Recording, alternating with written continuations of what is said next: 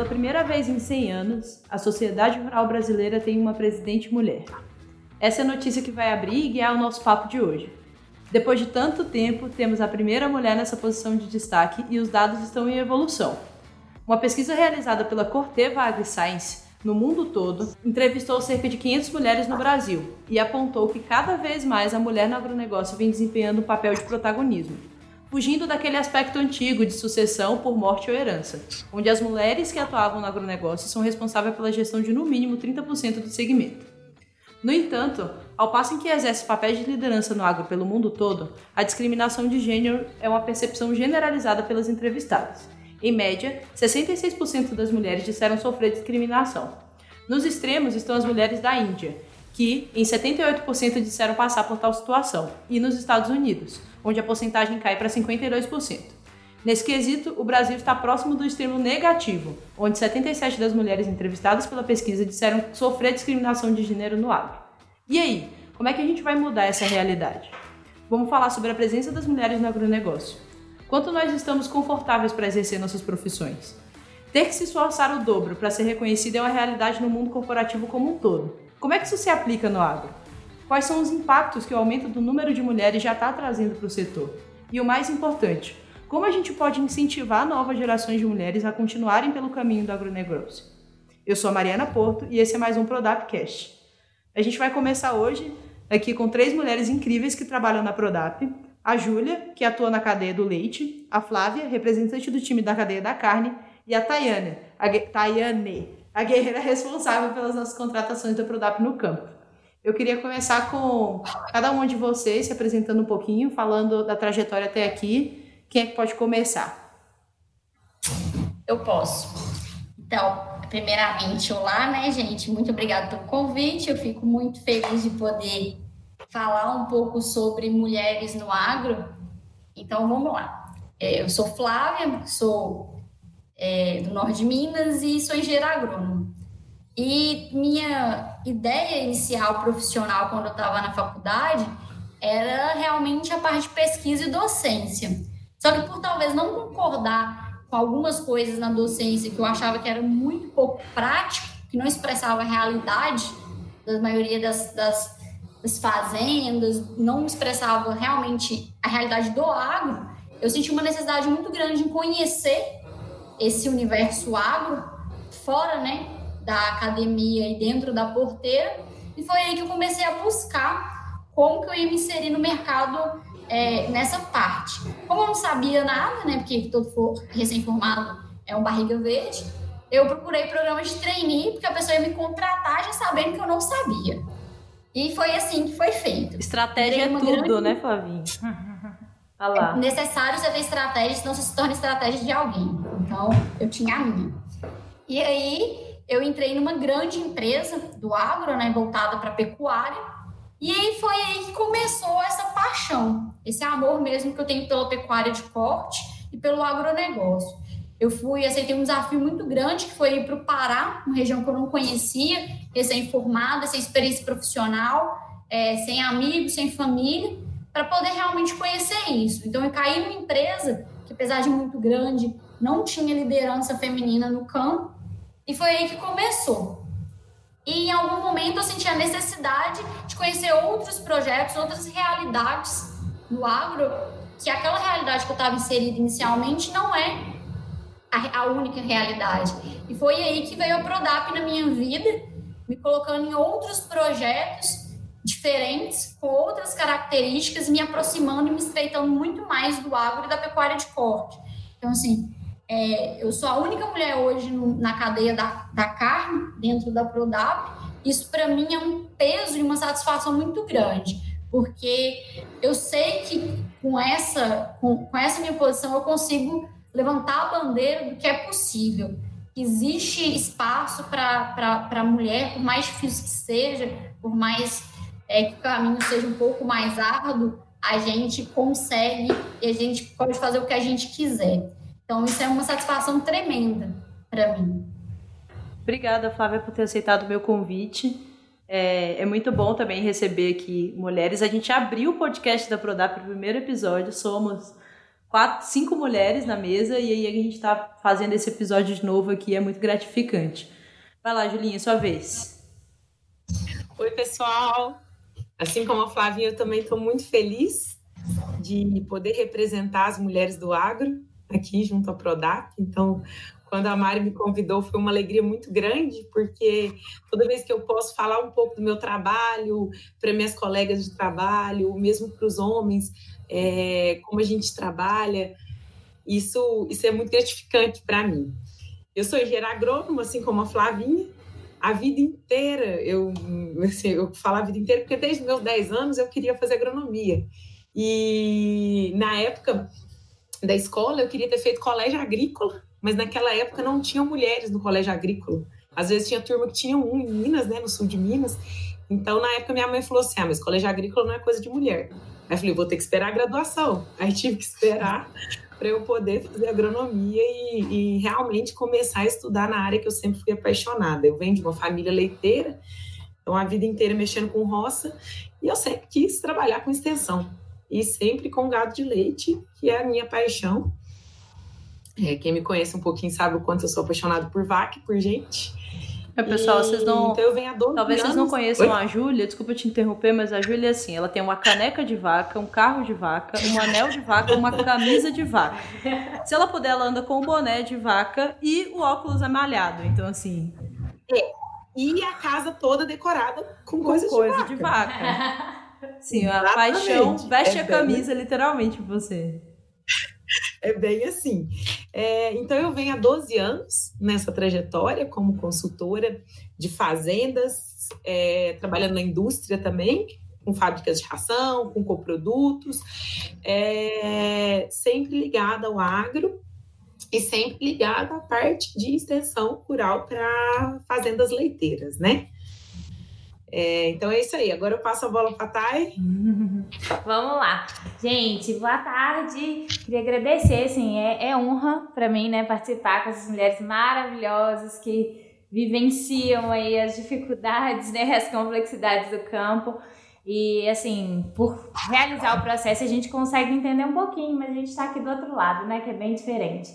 Mas acredito que Bom, contando um pouquinho de mim, né? Inicialmente sou Tayane, fiz psicologia há cinco anos. Sempre estive ligada aí a projetos. Antes eu achava que meu meio era social, mas eu entendi que eu podia levar esse meio para as empresas também, é onde eu me identifico e invisto aí a minha carreira. Então, estou aqui na Prodap tem um ano e três meses, é, conhecendo esse novo mundo do agronegócio, esse novo mundo da pecuária que é lindo e apaixonante.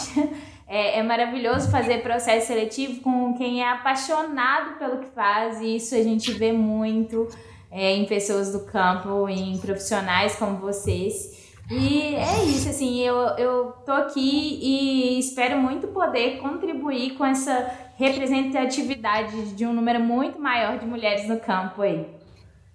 Engraçado você mencionar esse orgulho. A Júlia também falou que tem muito orgulho, né?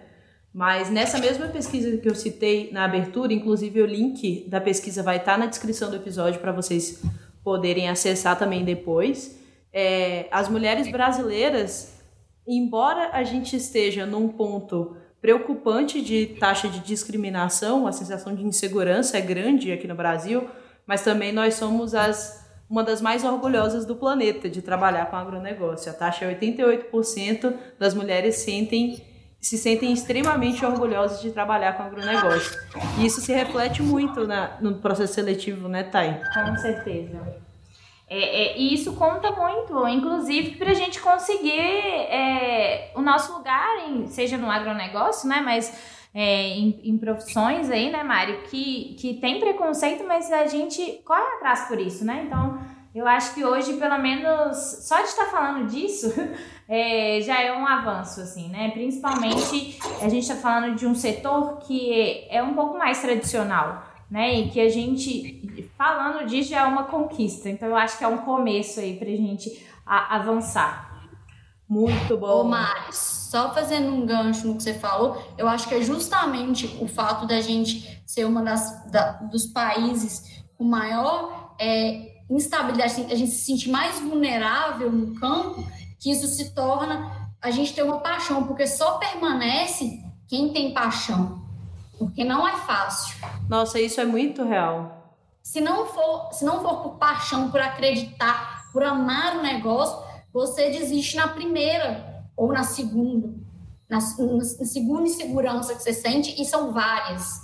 Então, eu acho que está totalmente ligado a isso, entendeu? Não é só uma forma de ganhar dinheiro. Isso aí. E, Flavinha, isso isso é desde o processo seletivo, né? Inclusive, a gente fez vários é, benchmarkings aqui, né, para melhoria de processo seletivo aqui da Prodap, inclusive com empresas aí do ramo do agro. É, e um dos CEOs de uma das empresas falou que é, a primeira pergunta que ele faz é por que, que você escolheu o seu curso, né? E assim, se a pessoa não demonstrar brilho no olhar, né, de onde saiu essa paixão no curso, é, escolhi por escolher, eu escolhi porque eu passei na faculdade, essa pessoa já não servia mais para a empresa. Justamente por isso, é, é, a, é, a, pessoa que tem paixão pelo que faz, né, é que, que vai correr atrás dos objetivos dela e, e, e do da empresa, né, então isso conta, inclusive, aí para os resultados mesmo, né, e para o perfil das pessoas que a gente busca atualmente. E foge muito também só do, do gênero, né? Eu acho que é bacana a gente deixar claro que os homens também são muito orgulhosos Isso. em trabalhar com agronegócio. A gente é. tem pessoas, os profissionais do agro são, em geral, muito orgulhosos de trabalhar com agronegócio. Eu acho que isso é bem bacana de trazer, porque demonstra, é, eu acho que as pessoas que estão no campo, né, é uma rotina muito ingrata, assim, na maioria das vezes. É a sensação de solidão, é uma sensação de não pertencimento frequente, que a gente já mapeou. Então, acho que a paixão pela profissão deve ser um alicerce muito grande para a pessoa se manter, né? E aí, com as mulheres, a gente tem, além da solidão, do não pertencimento, da, todas as coisas, a discriminação de gênero, que é o que a gente vai tratar aqui agora. Isso, e só para complementar, Mari, rapidinho, não é só discriminação, né, gente? A, a, gente tem o papel da mulher, né? A gente estava falando muito isso, né? Não só o papel profissional, mas a mulher tem outros vários papéis, né? Que é mãe, é, é filha, é irmã. Não que o homem não tenha, né? Mas é, querendo ou não, é, a mãe. Eu acho que mulher não tem, a mulher é cobrada é dele. Cobra... Isso, tem exatamente. Os papéis. papéis cobrados aí, enfim. Sei. É. Então, vamos começar aqui com a primeira pergunta do nosso episódio. É, é muito, é, é fundamental, talvez, para a gente colocar todo mundo na mesma página. Eu queria que vocês tentassem definir de uma forma rápida o que é discriminação de gênero para vocês. Começar um pouquinho com cada uma, queria que a Júlia entrasse. O que, é que você acha, Juzinho? Fala comigo. É, essa pergunta, assim, para mim, ela é uma pergunta bem polêmica, pelo meu ponto de vista. Hoje, com 12 anos de formada, é, eu, eu não sinto mais a discriminação de gênero, porque eu nunca entro para uma tarefa me achando diferente dos homens. Eu sempre entro me igualando. Mas eu vou tentar balizar, porque eu, eu sempre tenho estagiários que são formados comigo e o meu ponto de vista. Então, eu vou tentar fazer um, um balanço aí. É, para mim, a diferença de gênero, ela não existe porque eu não me coloco diferente de nenhum dos meus colegas. Então, eu, Júlia, não, não me vejo como diferente nenhuma função, porque eu faço todas as funções, assim como eles. Porém, infelizmente, a gente é, enfrenta todos os dias, por exemplo, essa colocação de diferença de gênero para a situação de campo. Ah, ela é mulher, ela talvez não consiga fazer essa atividade.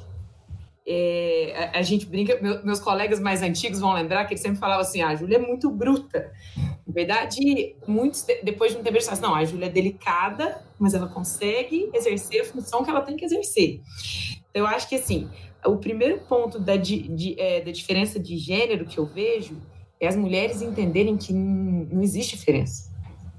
Eu sou uma mulher, e eu faço tudo que qualquer colega meu, independente do gênero, independente se for homem, se for mulher. Eu acho que a primeira coisa é a gente ter dentro da gente a nossa capacidade de execução. E como que a gente tem essa capacidade de execução, que eu acho que é uma jornada que a gente vai discutir aqui um pouquinho hoje. Por quê? Infelizmente, a gente sofre, vamos dizer, muitos ataques pelo nosso gênero que fazem com que a gente fique refletindo, nossa, mas eu sou mulher, talvez eu não consiga fazer isso. Então, acho que a gente tem primeiro paradigma que a gente tem que quebrar. Não, não colocar o nosso gênero diante da nossa profissão. É, colocar a nossa capacidade profissional. E aí depois a gente acho que vai abrir um pouquinho para o segundo ponto de discussão sobre isso, Então, minha opinião é essa. É... Primeiro ponto é saber que a gente é capaz de fazer tudo. Independente se é homem, se é mulher, qualquer um gênero. Bom, Flavinha. Vamos lá. Eu concordo com a Júlia na questão da gente ter que se achar competente igual aos homens. Então, eu me acho muito competente no que eu faço, eu tenho consciência disso e eu acho que eu não perco para nenhum homem nesse ponto ou para nenhuma outra mulher. Ponto. Só que quando eu analiso é, essa pergunta específica, se como que eu vejo a discriminação de gênero, eu entendo que a discriminação ou preconceito de gênero são atitudes sociais que discriminam ou diminuem ou marginalizam as pessoas de acordo com o seu sexo. Isso pode ser tanto por homens ou para mulheres. Entretanto, uma questão social que a gente vive, as mulheres em geral são mais afetadas através de uma ideia, de uma sociedade patriarcal. Então, assim, as ideias, palavras, os atos, elas são muito mais direcionados para denegrir ou marginalizar ou discriminar a mulher na nossa sociedade do que no homem.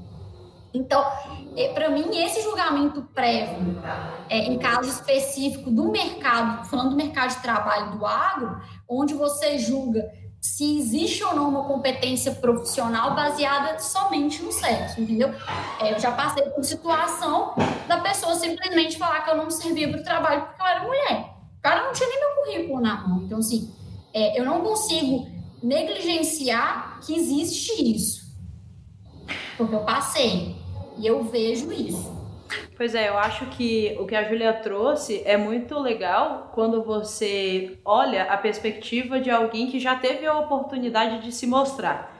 Então eu acho que sim, eu hoje já tenho o meu cargo, ninguém que chegar a partir do meu cargo vai parecer melhor do que eu, vai me fazer sentir mais competente, né, no sentido de melhor do que eu que já estou no meu cargo. E o que a Flávia trouxe é uma perspectiva de violência de gênero ou de discriminação de gênero que é onde é negada a oportunidade de se estar. E aí, a partir desse momento, você nem consegue provar se você é boa ou se você é ruim, porque simplesmente você não pode. E, e é bacana, talvez, a gente discutir esse, esse ponto. Não pode mesmo, tem realmente algumas atividades que são assim, nossa, precisa de força. Como é que a gente vai trazer isso? Ju, você quer falar? Exatamente, Mari, você trouxe bem, porque é, quando eu penso na minha vida hoje, é, eu não tenho mais tanto esse preconceito por ser mulher. Mas se eu fizer uma retrospectiva de 10 anos atrás, você colocou muito bem na, na frase de introdução que nós temos que nos esforçar em dobro para a gente ser reconhecida pelo nosso trabalho, as mulheres. E me fez lembrar, no início da minha carreira, que é, eu sempre tinha que estudar mais, porque eu tinha que saber um assunto a mais para levar para o campo, porque eu tinha que conseguir provar que eu ia conseguir responder aquelas perguntas que às vezes iam além da minha formação técnica para eu provar que eu poderia dar consultoria naquela fazenda. E eu me lembro bem, logo no início que eu fazia projeto de pastejo rotacionado, que eu tinha o hábito de carregar estaca para provar que eu conseguia ter a mesma capacidade que, que os outros. Então, assim, mas por quê? Eu tinha tanta medo do preconceito e tudo, que eu falava, não, eu consigo, eu consigo. E é aí que eu acho que as mulheres, elas se destroem, assim, a gente acaba machucando a gente internamente para provar que a gente é capaz. E eu fiz isso muito no início da minha carreira, e... muito, de carregar peso para conseguir provar que eu era capaz de executar uma função.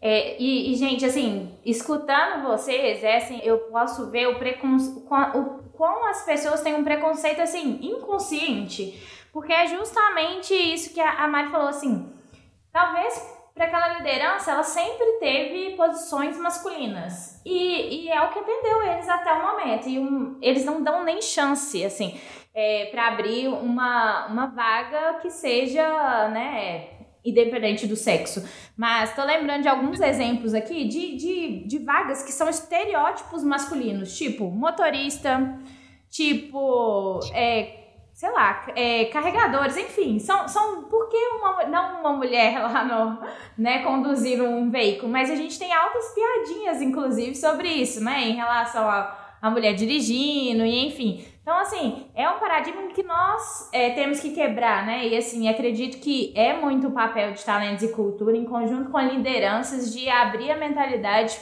para competências, né? E não para gêneros, não para pessoas, e que tem competência. Porque mulher vai concorrer da mesma forma do, com homem, mas ela tem que ter competências maiores ou melhores do que com homem.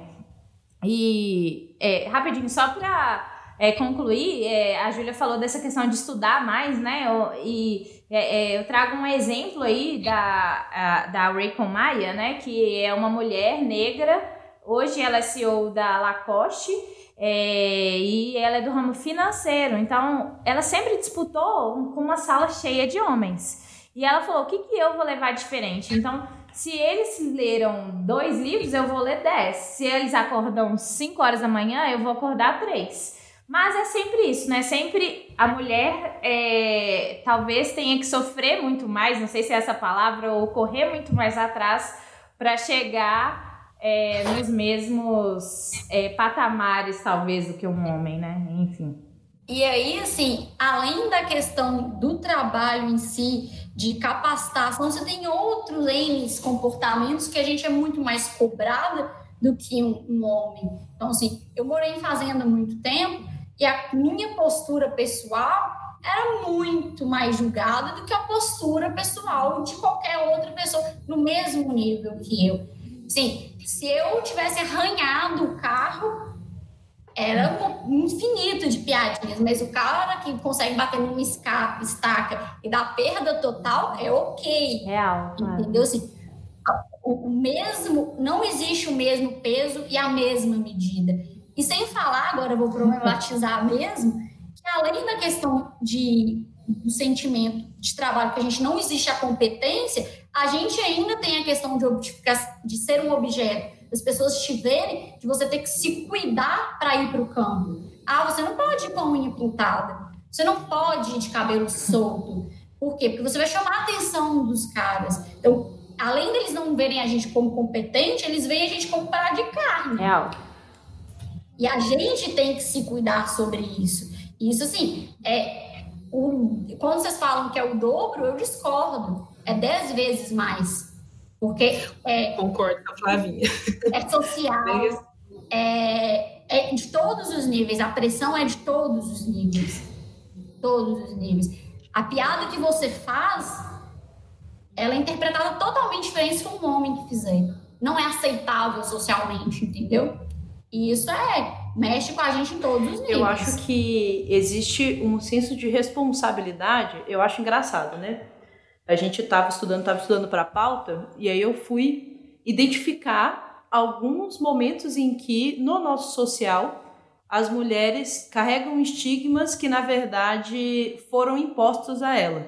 Justamente para tentar fazer um, um, paralelo com vocês e tentar trazer a vida no campo também para a nossa vida aqui na cidade, dentro do escritório.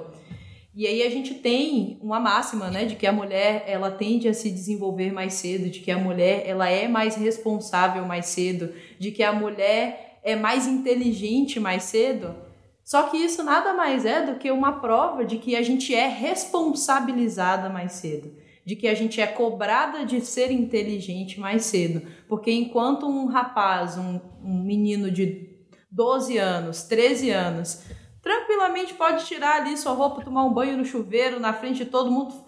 Não vai fazer uma grande diferença. A menina, a partir dos 5, dos 4, ela já tem que estar tá ali sentadinha, com a perna fechada, ela já tem que. E talvez isso seja o que a Flávia tentou trazer pra gente. Então a mulher, ela, além dela ser responsável pela atitude dela, que sim, todo profissional tem que ser, ela ainda é responsabilizada pela atitude dos outros.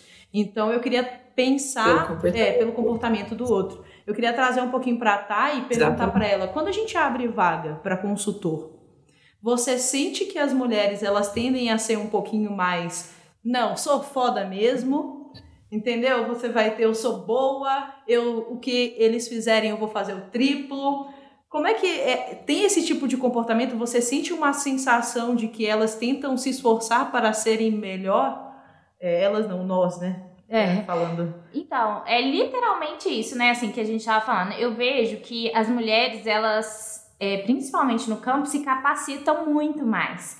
Então, mesmo que elas queiram campo, tem muita gente aí com pós, mestrado, doutorado, e enfim, para depois sentar o campo. Justamente porque eu tô ali, eu tô segura tecnicamente falando, e as pessoas têm que me dar uma chance, né? Porque técnica eu tenho, saber eu tenho, né? Então me dá uma chance para eu entrar no campo. E quando a gente pergunta situações, eu vejo que elas não se diminuem em hora nenhuma, nós não nos diminuímos hora nenhuma. É, mas que a conquista das pessoas, principalmente porque a gente está falando de pessoas do campo, né? Falo de profissionais do campo, que geralmente é o meio mais masculino.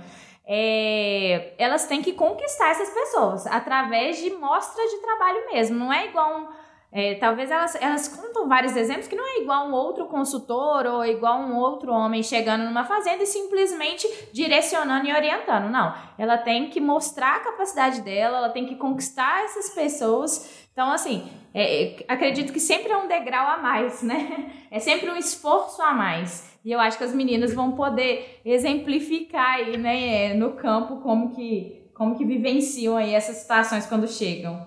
Otai, esse degrau que você cita, eu vejo um ponto além dessa questão de se capacitar mais intelectualmente e tal. É, infelizmente, a gente, como está rodeado com os colegas, tudo, existe uma outra classificação, que além de, da mulher de campo, ela tem que se provar melhor é, no, na, na, no conhecimento técnico, existe um pré-julgamento. Toda vez que entra uma mulher para uma equipe, é, a primeira coisa que os colegas falam é a seguinte: ela é bonita? Quando entra um homem para uma equipe, nenhuma mulher, porque eu já trabalhei com um grupo só de mulheres, nenhuma, é, dificilmente elas vão estar interessadas em saber se ele é um homem bonito, qual que é o interesse dele. Os homens não. Porque acaba que, como, por exemplo, eu sempre trabalho com equipe de 10, 15 homens, sou eu, então tudo que eles falam, eles falam na nossa frente, tudo fala assim, primeira pergunta, ela é bonita? Infelizmente ainda existe essa classificação, que eu acho que isso, eu acho que isso é algo que nós mulheres vamos quebrando a cada dia lutando, porque não pode ser uma, uma condição nem discutir. Se passa pela cabeça, comece a absorver para que isso não seja exposto porque acaba se tornando uma vergonha para os colegas, tudo. Assim, eu acho que isso aí é uma coisa que nós mulheres temos que lutar dia a dia para que não, não, não vire uma piada, assim, falar, ah, ela não é bonita, ela é bonita. Eu acho que nós temos o papel de quebrar isso perante as nossas colegas. E, e aí, gente, eu tenho um caso, assim, que chega a ser cômico desse, desse, dessa história de ser bonito, ser feio. Eu estava lá trabalhando, participar de um evento, e um evento pecuária de corte, muito homem, eu estava sentadinha no meu minha cadeira, o povo que trabalhava comigo estava em outra mesa, e aí o meu chefe imediato estava conversando com outra pessoa e falando, não, a equipe veio, veio a responsável pelos animais, o cara, responsável, a responsável, é, uma menina, não sei o quê. O cara do meu lado, ele falou assim, não, deve ser muito feia, ou não deve gostar de homem. Nessas palavras, desse jeito, o que, que eu fiz, né? Que a cara não vai. Eu levantei, peguei na mão dele e falei: prazer, eu sou a feia, horrorosa e não gosto de homem. Eu, assim, meu chefe depois ele quis me bater. Chocada, Flávia, parabéns. Mas eu não aguentei, gente. Mas eu não aguentei. Foi além das minhas forças. Porque, tipo, assim, qual o interesse? Qual o problema? Eu podia, assim, não só mais bonita, mas eu podia ser se uma pessoa. Claro que é, maravilhosa. Daquele sujeito, daquele sujeito. Mas e daí? Eu, assim, eu tenho vários casos de, desse tipo de postura, é, de escutar, e assim, já fiquei muito calada e hoje é como a Júlia falou, a gente tem que se posicionar e corrigir, a gente não pode mais aceitar que isso seja é, comum, entendeu? Que seja normal, que as pessoas não tratem isso como uma coisa, ah, como se faz, como se fosse parte da entrega de trabalho dessa mulher ser bonita, é. ser feminina, ser o que ela que eles criam de estereotipo. Sim, eu acho que de uma, de uma maneira de uma maneira sutil a gente consegue mostrar é, o, o, porquê que nós estamos ali, independente das nossas características. Eu acho que dia a dia a gente tem que construir isso dentro das nossas equipes, porque a gente vai mostrar um novo olhar para os homens que talvez eles não conheçam, que é olhar para uma mulher pelas competências profissionais, não simplesmente primeiramente por ela ser uma mulher. Acho que o primeiro ponto é olhar a competência profissional, independente do que ele ache fisicamente dela. Eu acho que esse é um grande desafio que nós mulheres, mulheres passamos todos os dias. É, eu queria trazer também uma coisa, é uma outra pergunta que eu preparei para vocês. É, vocês acham que quando esse basta vem do homem, então assim, um exemplo de um homem legal que não carrega ali o máximo do seu machismo, né? Porque todos somos, inclusive, incluindo, acho que a gente carrega esse estigma social também, que, enfim, uma doença social. É... E aí, vocês acham que quando vem de um homem, isso é mais aceito pelos homens, então, ou ele também é taxado de louco, ele também é taxado de agressivo, ou não? Ah, não, quando vem do homem é chato do mesmo jeito. O que é que vocês acham? Eu acho que quando vem do homem, o assunto acaba ali. Ou melhor, ele ressignifica tudo.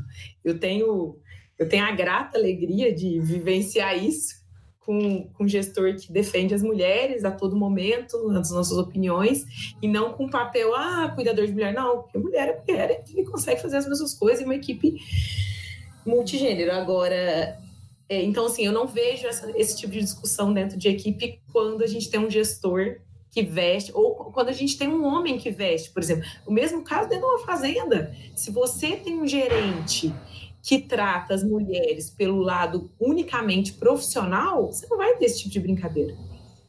Nem esse tipo de olhar. E aí você vai quebrando. E eu acho que é um trabalho de dia a dia que a gente tem que ir quebrando e começar por nós. E quando a gente tem a grata felicidade de ter um homem que consegue mostrar o nosso lado, isso acho que é a coisa mais gratificante para uma mulher poder trabalhar com esses homens. O que, acontece? É, a nossa visão é muito pessoal. Então, assim, quem não é homem, eu acho que não consegue entender a dimensão do que a gente está conversando e de quanto que isso mexe com a gente e que faz a gente pirar às vezes. Então, quando você tem um apoio, que você vê que você está passando por uma situação e que tem um homem ali que tem na mesma posição que você, que ele consegue ter uma empatia sobre o que você está vivendo e falar com o cara, cara, você está falando não faz sentido, você tá maluco?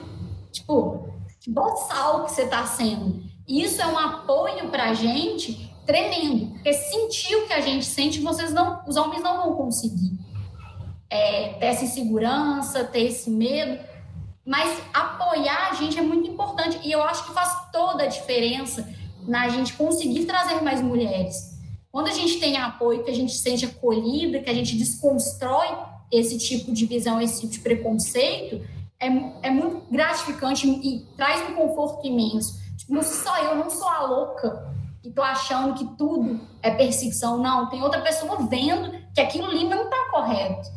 Então, assim, eu peço é, gentilmente para quem está me escutando aí, os meninos que estão me escutando, coloquem a mão na consciência. Gente, será que algum homem vai escutar esse podcast? Ah, mas ai, acho que vai. Eu acho que vai.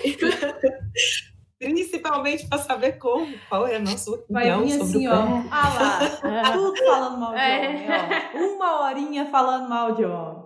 Isso que a Flávia trouxe é bacana, é bacana porque a gente percebe que sim, existem homens que estão ali tentando ser melhores, né? E, e, é uma evolução, a gente precisa deles, mas é horrível também porque a gente não deveria precisar deles para sermos ouvidas. Quando uma mulher chega em uma posição em que ela precisa pedir para um cara se posicionar porque ela não está conseguindo fazer isso por ela, o indício é de que está muito ruim. E a gente passa por isso o tempo todo. A gente passa por isso o tempo inteiro. A gente precisa que outro homem fale para outro homem que nós precisamos ser respeitadas. Ou em casos sociais, por exemplo, o, o cara numa festa, você tá lá com seu namorado, um rapaz chega para flertar com você e o seu namorado fala ou está comigo e o cara, em vez de pedir desculpa para você, ele pede pro seu o namorado. Cara, é. Fala assim, desculpa, como se você fosse um celular. Que ele pega, fala assim: ah, não, esse celular é meu. Ô, velho, desculpa. E aí devolve o celular. E isso é muito problemático. Isso se aplica em diversos níveis, principalmente no nível profissional, em que a gente tem cargo de hierarquia, né? E, e, os homens ocupam a maioria dos cargos de liderança. Então, também é um outro fato que talvez seja legal a gente trazer. É isso é social, né, gente? É, é, é esses números é social, assim. É, e eu acredito que é por isso que é um preconceito inconsciente, né? Um, é, parece que quando a gente presta atenção nessas coisas, a gente começa a, a, a direcionar nossa consciência para as pequenas coisas do dia a dia. E ontem eu tava sentada no restaurante, né? Eu, um amigo que tem uma cara de 18 anos e uma mulher, amiga minha, muito mais velha e tal. E o garçom veio trazer a conta, então direcionando para mim, quando ele olhou o cara, ele foi lá na conta pro cara. Eu falei, gente, tipo assim, como a sociedade, né? É uma luta social mesmo, assim.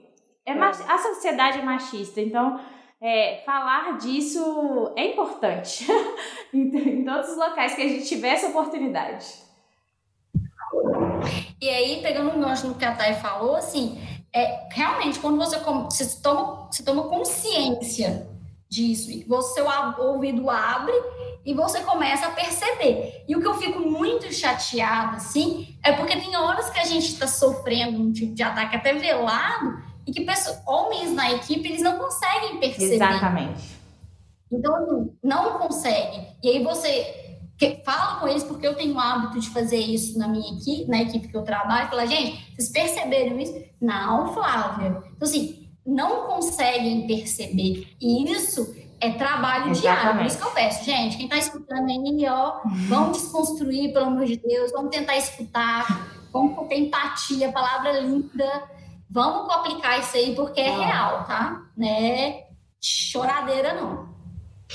Mari, posso fugir um pouquinho dessa pergunta aí? Que eu queria aproveitar o gancho da palavra percepção que a Flavinha tanto Traz falou. pra gente. Fazer um comentário. Que, Flavinha, você, você falou a palavra percepção e ela me acomete várias situações que eu passo com, com mulheres no campo. E a principal delas é que é, diversas vezes, assim, eu, ou eu precisava de uma estagiária ou de alguém para trabalhar junto.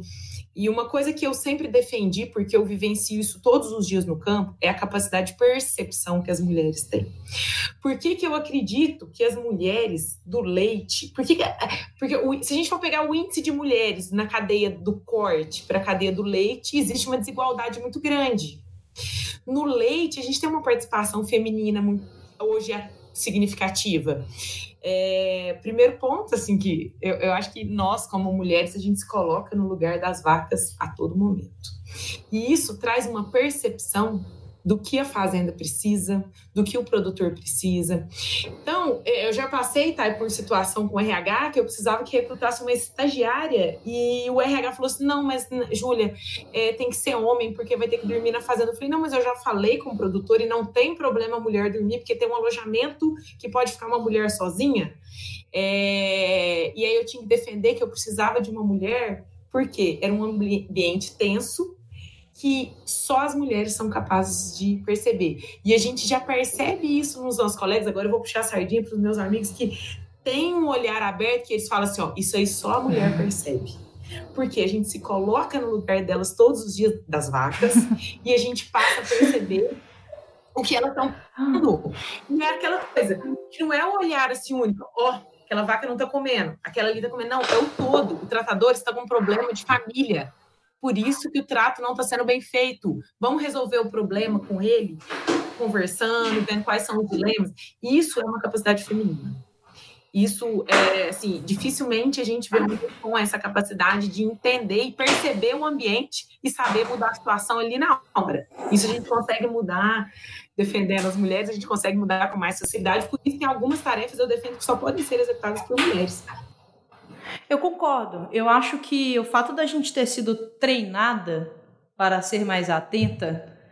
Exatamente, como você disse no começo, a gente foi condicionada. É, eu acho que não é um superpoder da mulher. Eu acho que talvez a gente caia, a sociedade caia no erro de, de tratar isso como se fosse nossa, só as mulheres conseguem, quando na verdade reflete uma violência, quando na verdade reflete uma necessidade de se fazer melhor o tempo todo. Então, assim, não, faz super sentido que nós mulheres é, a, entendamos né, que a mulher é mais atenta e talvez que a gente se conecte mais com o animal por uma questão de empatia, por uma questão de treinamento, porque a gente teve que se fazer assim desde muito cedo. É, não, é, não acho que seja um superpoder, né? Embora eu acho que a gente tenha alguns. Mas eu não acho que a empatia seja. Sim. É, eu acho que a empatia é mais treinamento mesmo, que é o que a gente está tentando fazer aqui. Quais são as estratégias que vocês usam é, para trazer mais mulheres para o agro? Como a gente pode continuar fazendo com que as mulheres cheguem até o agronegócio, até a pecuária, Flavinha, até a pecuária de corte?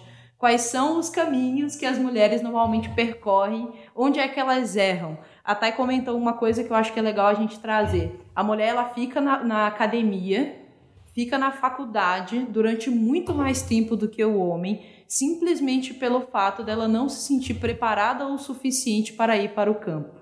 Até quando isso é um erro? Até quando isso é uma necessidade mesmo? Ó, oh, vai quando você se sentir preparada ou não. Gente, vai porque está precisando. Só vai porque você vai conseguir. Eu queria que vocês comentassem um pouquinho sobre isso. Então, vou começar. Assim, o que, que eu penso? A academia, ela é bem distante na cadeia do corte da operação em si. Então, assim, essa questão do que funciona no experimento, quando se coloca em uma larga escala, que é a cadeia do corte, isso nem sempre é aplicado. Então, o conselho que eu dou, vá, se joga, minha filha, vai e mete as caras mesmo, porque você vai aprender lá no dia a dia de errando, fazendo. Qualificação é muito importante. Só que dentro do, da cadeia do corte, a gente tem questão da rotina, da operação, de entender como é que ela funciona, de dimensionar isso, que dentro de uma, de uma academia muito difícil você vai, vai aprender. Então, experiência, viva. Assim, é, é muito complicado, porque quando você se forma, você é muito inseguro. Você é inseguro se você tem condições de entregar, você é inseguro em como você se portar, sendo mulher num ambiente com muitos homens que vão falar um monte de bobeira para você, que vai escutar muita piadinha, vai ser um ambiente muito machista. A gente tem muita insegurança. Então, assim, é, é muito difícil você pensar como que a gente, eu sozinha, posso fomentar isso. Eu acho que são empresas que fomentam. São empresas que dão segurança, são colegas de trabalho, é uma rede de apoio que dá segurança para essa menina de 22 anos sair da casa da mãe dela e ir para o Parazão. É isso que te dá segurança. Assim, é você entender que vai acontecer e que você vai ter apoio, que você vai ser escutado, que o que você falar, as pessoas vão acreditar.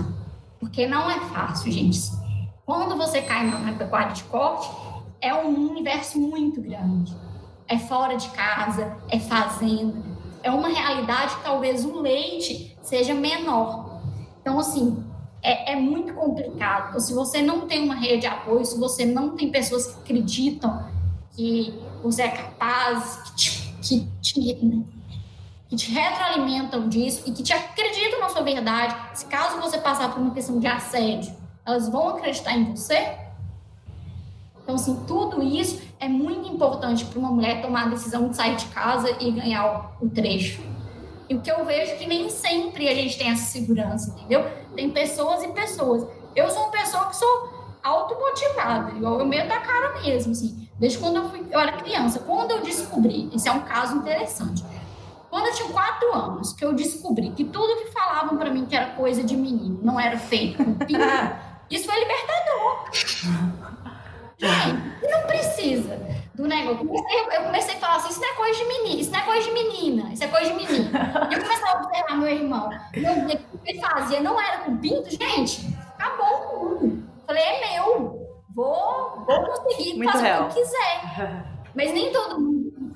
É, nem todo mundo tem essa percepção. Então, assim, a gente, como empresa, é, a gente tem que dar essa segurança, entendeu? Por isso que eu falo dos colegas de trabalho. Os nossos companheiros de trabalho, eles têm que dar essa segurança, eles têm que entender, eles têm que acreditar, por mais que eles não consigam sentir e perceber. Eles têm que acreditar e não achar que é vitimismo, que é mimimi, essas palavras horrorosas que eles gostam de utilizar para diminuir a nossa causa, nossa dor e o que a gente passa durante a vida. Então, assim, é, eu acho que é muito nisso. Como que a gente pode fazer é apoiando é falando, vai dar certo, eu acredito em você, você consegue, você tem potencial, é, realmente fazendo igual a Julia faz, eu quero uma estagiária. Eu não quero um estagiário. Eu quero uma estagiária. Eu, como mulher, tenho que fomentar essa cadeia. Então, se eu puder contratar só mulher, meu amigo, eu vou contratar só mulher. Paciência, entendeu? Assim, chegou num, num nível que a gente tem que fomentar. Ah, mas igualdade. Cara, não existe essa igualdade para nós. Então, por que, que eu vou, vou tratá-la da mesma forma? Eu quero uma mulher, eu quero fomentar, eu quero trazer mulheres para o campo. Então, eu vejo muito dessa forma. É apoiar, rede de apoio, meu amigo. Vamos, assim, conversar, trocar ideia, não achar que a gente é. é a gente está disputando algo, ninguém aqui está disputando espaço com ninguém, todo mundo aqui quer o seu espaço e tem espaço para todo mundo. Então, eu vejo dessa forma é, mais do que talvez medidas assim, ah, vamos fazer uma seleção e vamos colocar X% de mulheres. Não é isso que vai garantir que elas vão conseguir ficar no campo, entendeu? É, ela sentir confiança, ela sentir que no ambiente que ela vai estar, ela vai estar segura. A palavra principal é segurança. Porque muitas vezes a gente não sente. A gente escuta muita piada machista, de cunho sexual, é, perguntas totalmente invasivas. Eu tem um trecho grande, eu já, já consegui, eu já consigo lidar com isso com mais maturidade. E assim, e assim, Mari, além dessa questão de integridade física, a integridade psicológica, eu não sei se, todo, se alguma de vocês já passou por um assédio muito grave. Então, assim, isso é realmente uma questão que mexe com a gente. Essa questão do assédio sexual é pesado.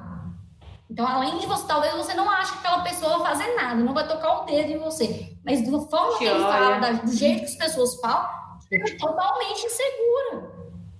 É, é, é, essa ausência de, de, de, integridade, talvez psicológica, acho que é muito pior. Muito pior. Então, assim, é, nesse nível, além da gente ficar preocupado se pode acontecer, de ah, não vou andar sozinho de carro, há várias preocupações pertinentes ao sexo feminino, eu dirijo muito, a Júlia também eu não dou bobeira de noite. Jamais vou pegar e rodovia de noite. Por quê? Porque se furar o bendito do pneu, o que, que eu vou fazer? Eu vou largar o carro e vou me embora, né? Porque não tem condições de trocar, é perigoso. Pelo fato de parar no não pode parar também. Pelo fato de eu ser mulher. Mas além disso, você tem essa questão do, do seu superior, do colega de trabalho, te assediar.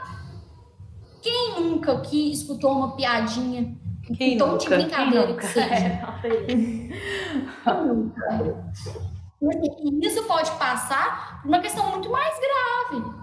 Já vivenciei uma situação horrorosa de, de, de líder imediato falar: você quer crescer? Você realmente quer continuar na sua profissão? Nossa então você dorme comigo. Nossa senhora, graças a Deus. Se você não tem um apoio para isso, Sim, o que, que você faz? Você pede demissão? Você chora? O que, que você faz? Se você, se, você corre de contar e ninguém acreditar. Então, assim, são N problemas que eu acho que é, é rede de apoio mesmo. A gente trabalhar com ela e falar assim, menina, moça, vai, mete a cara. Se acontecer qualquer coisa, a gente vai estar tá aqui, a gente vai te apoiar. Se não dá sozinha, nunca vai estar, tá, entendeu?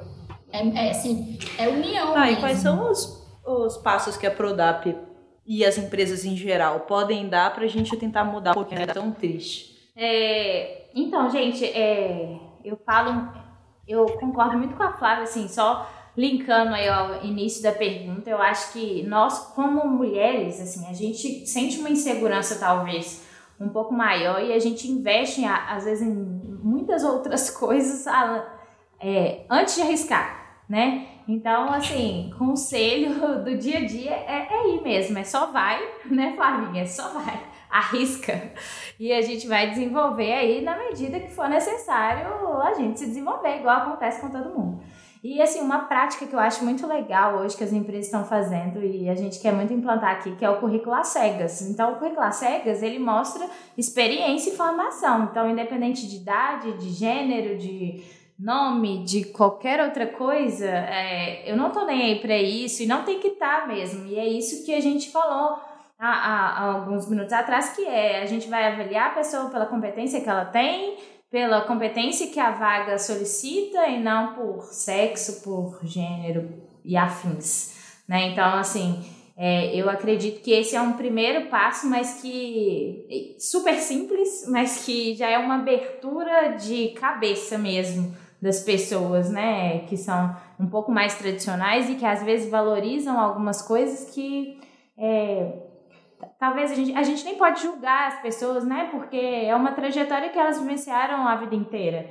E, e é por isso que eu acho que toda oportunidade que a gente tem de falar dessas coisas, de falar da diversidade, de falar da inclusão, a gente tem que falar, né? A gente tem que ter essa voz, a gente, a gente tem que levantar realmente a bandeira.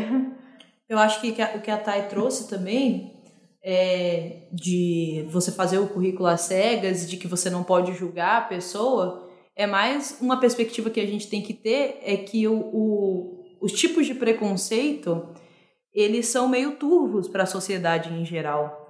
As pessoas, a gente às vezes não consegue entender se aquele desconforto foi causado porque a gente se sentiu agredida quanto ao nosso gênero, ou só porque foi social, ou só porque foi a situação, ou se a pessoa é assim mesmo. Então a gente tem que ir falando sobre eles para que as pessoas possam ir abrindo as cabeças e entendendo as percepções aí, as escalas de cinza que são muito maiores. Júlia, você queria falar? É, só responder essa última pergunta da estratégia é, final, que é, a minha estratégia, na verdade, de como crescer o número de mulheres no campo, é, eu concordo com, com o que a Flavinha falou, essa questão de, da força da união das mulheres. E, e a minha estratégia é justamente essa, e ela é baseada na minha história, que, que foi muito importante para mim, que no início da minha carreira eu tive uma gestora. Eu comecei trabalhando no campo com uma líder mulher. E eu acho que isso fez muita diferença na minha vida, porque naquele momento ela me encorajava todos os dias. Então, todos os medos que eu tinha, ela falava assim: vai, você consegue, eu tô aqui, por que, que você não vai estar? Então, esse exemplo foi o que me encorajou e me dava força na maioria das vezes. E quando eu passava por alguns desafios de início de carreira com 22 anos, que eu chegava para ela para comentar, era sempre aquele apoio assim, ó, eu consigo, você consegue, você vai conseguir. Então, eu acho que isso fez muita diferença na minha vida e eu acredito que a melhor estratégia que nós mulheres podemos fazer no campo para aumentar a participação das mulheres é empoderar as mulheres. Empoderamento, eu acho que é. Eu, eu, eu vivia num choque de conceitos dentro, muito grande na minha cabeça, que é a diferença entre o, feminismo, o machismo e o empoderamento. E eu falava assim, gente, eu não sou feminista. O que, que eu sou? Eu não sou machista. O que, que eu sou? Aí vem a questão da mulher empoderada. É sentir que a mulher consegue desenvolver todas as atividades do campo. Então, assim, é, a Mari consegue explicar melhor essa questão conceitual, que não é muita. Como ela é formada em letras, ela consegue explicar bem tudo isso, mas a, a, eu acho que o principal é a gente entender que todos os dias a gente tem que empoderar as nossas colegas, as, as mulheres que estão ao nosso redor, é, uma pessoa que está atendendo a gente, num, que está prestando um serviço. Então, assim, ó, independente de ser mulher, somente mulher do agro, eu acho que todas as mulheres têm que empoderar as mulheres o tempo inteiro. Essa é a minha estratégia para fazer a gente, para a gente poder crescer o número de mulheres no campo é, fazer com que elas se sintam capazes psicologicamente, principalmente. Né? Moço, cuidado com ela. Há de se ter cautela com essa gente que menstrua. Imagine uma cachoeira às avessas. Cada ato que faz, o corpo confessa, moço, cuidado, às vezes parece erva, parece era. Cuidado com essa gente que gera, com essa gente que se metamorfoseia. Metade legível, metade sereia, a barriga cresce, explode humanidades, ainda volta para o lugar que é o mesmo lugar, mas é outro lugar, e aí é que tá. Cada palavra dita, antes de dizer, homem, reflita. Sua boca maldita não sabe que cada palavra é ingrediente que vai cair no mesmo planeta panela? Cuidado com cada letra que manda para ela. Tá acostumada a viver por dentro. Transforma fato em elemento. A tudo refolga, ferve, frita e sangra tudo no próximo mês. Cuidado, moço, quando você pensa que escapou e que chegou a sua vez. É porque eu sou, sou muito sua amiga que eu tô falando na Vera. Eu conheço cada uma, além de ser uma delas. E você que saiu da fresta dela, dê-lhe cada força quando voltar a ela. Não vá sem ser convidado ou sem os devidos cortejos. Às vezes, pela ponte de um beijo já se alcança a cidade secreta. Atlântida perdida. Outras vezes, várias e várias metidas, muito mais se afasta dela. Cuidado, moço! Por você ter uma cobra entre as pernas, cai na condição de ser displicente diante da própria serpente? Ela é uma cobra de avental. E não despreze a meditação doméstica É da poeira do cotidiano que a mulher extrai, filosofando, cozinhando, costurando, e você chega com a mão no bolso julgando a arte do almoço eca, você que nem sabe onde está sua cueca. Ah, meu cão desejado, tão preocupado em rosnar, ladrar, latir, e aí esquece de morder devagar, de saber curtir, dividir, e quando quer agredir chama de vaca e galinha, que são duas dignas vizinhas do mundo daqui. Ora, o que eu vou te dizer, não se queixe. Vaca é sua mãe, de leite. Vaca e galinha, Ora, não ofende, enaltece, elogia, comparando rainha com rainha, óvulo, ovo e leite. Você está pensando que você está agredindo? Que está falando palavrão imundo? Não está não, homem. Você está citando o princípio do mundo. Assim a gente encerra o podcast do mês da mulher. Eu espero que a gente tenha cada vez mais mulheres no mundo do agronegócio e no mundo corporativo como um todo. Muito obrigada, meninas. Até o próximo episódio.